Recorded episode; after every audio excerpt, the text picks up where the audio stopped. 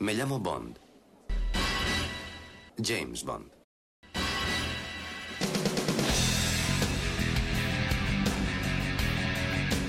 Hola a todos, soy Alberto López, alias Clark en los foros, y este es el podcast temático número 48. Tal y como hemos hecho en otras ocasiones, vamos a echar un vistazo a la evolución del guion de Bond 11, más conocido como Moonraker.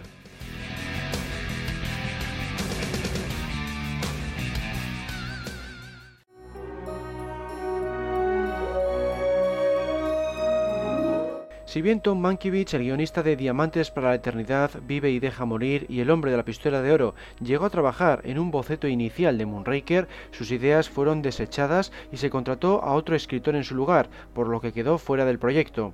Su sustituto fue Christopher Good, un guionista recomendado por el director Lewis Gilbert tras haber trabajado con él en la película Seven Nights in Japan el año anterior.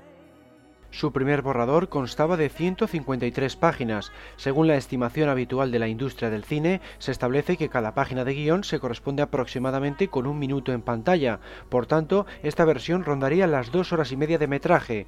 Vamos a ver las diferencias entre este borrador y el producto final.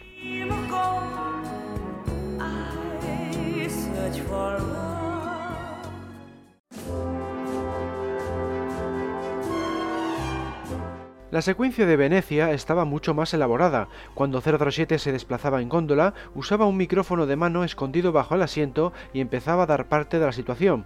En ese momento, el asesino disfrazado de cadáver le disparaba con una ametralladora, cuando en el filme le lanza un cuchillo. El espía le liquidaba de un disparo con su Walther PPK y entonces le empezaban a perseguir otros esbirros del villano Hugo Drax. Bond se introducía en su góndola en un cobertizo para lanchas. Uno de los secuaces lanzaba lo que parecía ser una granada de mano al interior de la caseta. Se escuchaba entonces una explosión amortiguada y empezaba a surgir humo negro. Dentro el espía estaba manipulando un paquete bastante grande con apariencia de paracaídas.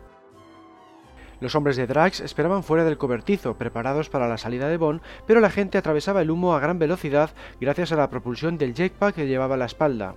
De repente un helicóptero se ponía a perseguirle. El británico manejaba su mochila con maestría, de modo que su perseguidor debía girar y ladearse continuamente para no perderle de vista. Un disparo procedente del helicóptero acertaba a dar al jetpack y comenzaba a salir combustible. Bond se percataba del problema y pensaba con rapidez una manera de escapar.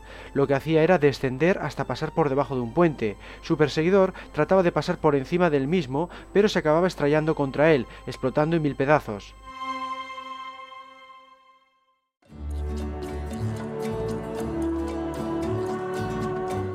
Más tarde, en Brasil, James y la gente de la CIA Hollywood Head aceptaban trabajar juntos, tal y como sucede en el filme.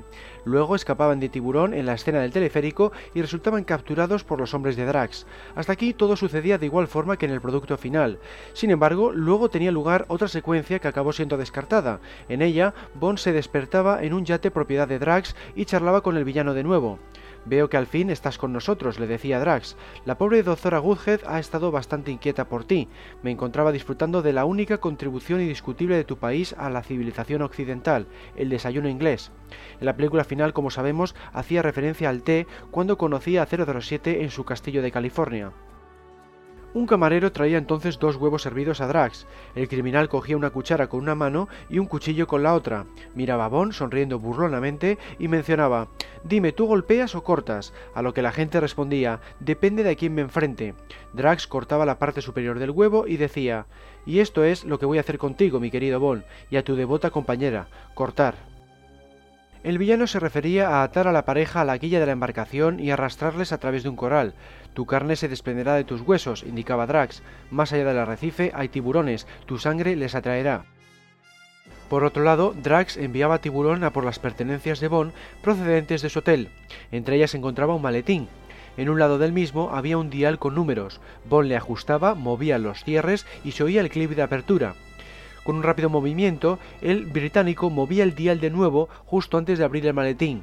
Drax echaba los contenidos en la cubierta, como la Walther PPK, un cuchillo o su pasaporte, y dejaba el maletín fuera de su vista.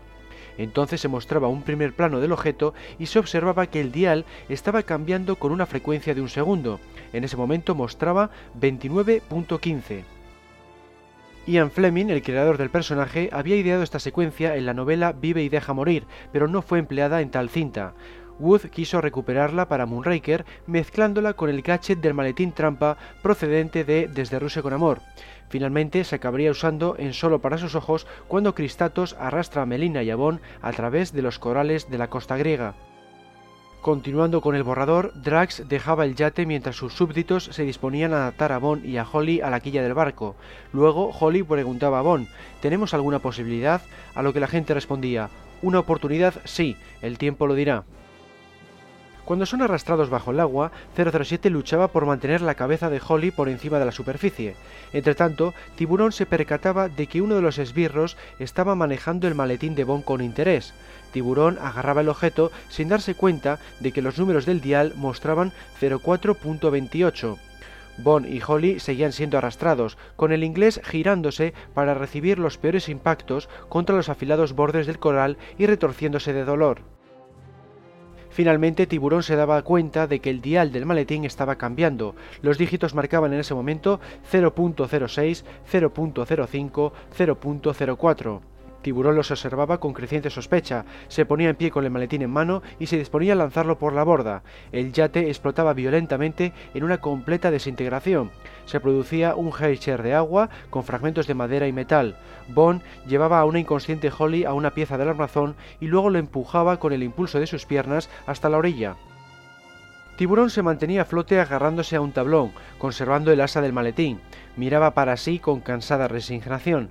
Unos tiburones devoraban al tipo que había estado mirando el maletín, pero Tiburón lograba huir. Bon y Holly, entre tanto, alcanzaban la orilla.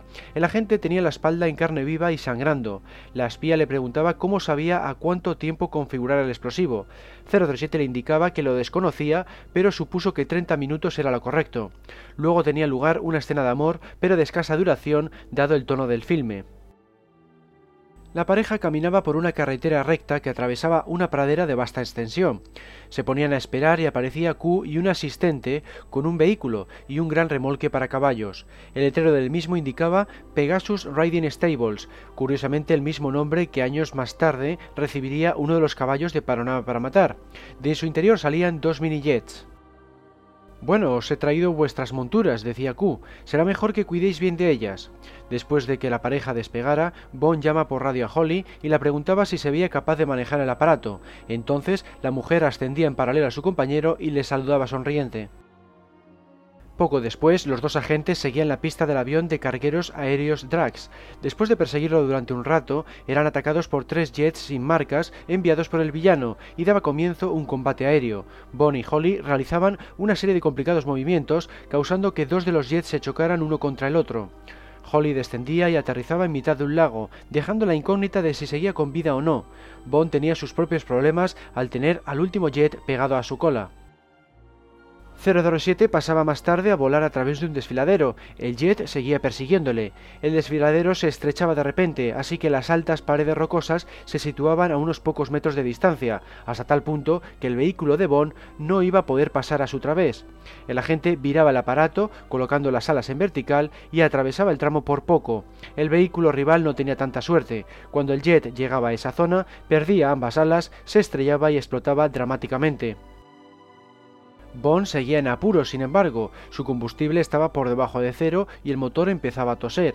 A duras penas lograba aterrizar en una carretera y llegar a una gasolinera. ¿Normal o super? le preguntaba el dependiente. Como se ve, gran parte de esta secuencia fue utilizada finalmente en el teaser inicial de Octopussy, donde se cambió a los jets perseguidores por un misil teledirigido. Después, Bond acudía a la instalación secreta del MI6 en Brasil, como en el filme. Solo había una pequeña diferencia. Se indicaba que la orquídea negra fue localizada donde Holly aterrizó. Luego, Q entregaba a Bond la lancha especial y tenía lugar la persecución fluvial, pero en este guion no aparecía tiburón. Otra diferencia venía poco después. El agente empleaba un ala delta para dejar la lancha, pero aterrizaba en el agua, no en la selva. El ala delta era tragado por un remolino, pero Bond conseguía llegar a la orilla, donde se topaba con la chica rubia como en la película. Sin embargo, al inglés le costaba algo más llegar hasta el cuartel general de Drax. Allí aparecían otras dos chicas e intentaba ligar con ellas. Una de las frases de Bon era supongo que un martini con vodka queda fuera de toda discusión. La rubia le sonreía encantadoramente pero no le respondía. Luego le llevaban ante una piscina. Al otro lado de la misma había más chicas, así como ropa y una mesa con vino, frutas exóticas y carne de caza asada. Entonces 007 se quitaba su harapienta y húmeda ropa con cierto cansancio y se metía en el agua para nadar hasta el otro lado. Se percataba de que había orquídeas negras en el fondo del lugar y hacía acto de presencia una anaconda gigantesca. La forma en que se deshace de ella difería de la cinta. Encontraba una válvula, la abría y el desagüe engullía la serpiente. Lo que sigue es parecido en el producto final, a excepción de pequeñas diferencias en los diálogos y algún que otro añadido. Por ejemplo, cuando Bonnie y Holly intentaban encontrar el sistema de bloqueo del radar de Drax, pillaban a una pareja desnudándose en una cámara antigravedad situada en el centro de la estación espacial. En concreto, la chica, ataviada con una diáfana prenda, dejaba que el chico se adentrara aparentemente desnudo por debajo de la tela, inflada a causa de la falta de gravedad. Bond decía al verles Bien, alguien se está tomando el discurso de Drax a rajatabla. Otra pequeña diferencia tenía lugar más tarde cuando aparecía un tal general Kuczynski en vez del general Gogol. Por lo demás, el filme termina de similar forma como concluía en este borrador. Junto a las citadas escenas de acción adicionales, este boceto también era distinto respecto a Tiburón. Bond se reunía con un agente del MI6 en Río de Janeiro en vez de Manuela y Tiburón le liquidaba. En el filme, sin embargo, el personaje no mata a nadie, quizá porque acaba en el bando de los buenos al final del metraje. De esta forma pierde toda su aura de amenaza que sí tenía en la espía que mamó, donde sí llegaba a matar. Otro pequeño cambio reside en el nombre del personaje de Corinne. Incluso en el guion definitivo era llamada Trudy Parker y procedía de California, lugar donde se encuentra el castillo de Drax. Sin embargo, cuando contrataron a la francesa Corinne Clery para interpretarla, decidieron llamarla Corinne Dufoy y hacerla originaria de ese país. De esta forma, fue la primera y última chica Bond hasta la fecha en poseer el mismo nombre que su personaje.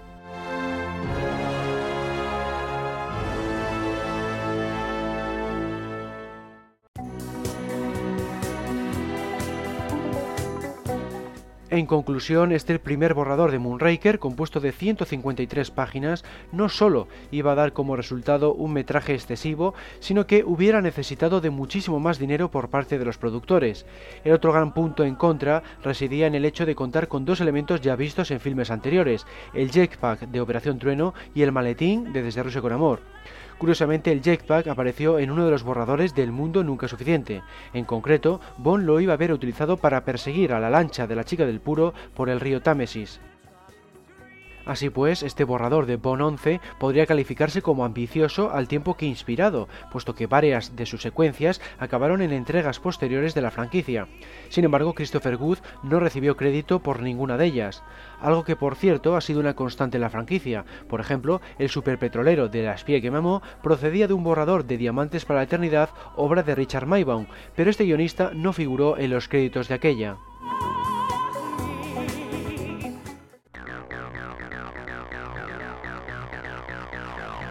Hemos llegado al final de este podcast temático número 48. Espero que os haya gustado tanto más que los anteriores, los cuales ya sabéis que se encuentran en el menú superior otros medios, audio, podcast temático de archivo027.com. Por otro lado, recuerdo que disponemos de un foro ubicado en www.archivo027.com barra foros y de sitios en las redes sociales Twitter, Google Plus y Facebook. Un saludo a todos y hasta la próxima.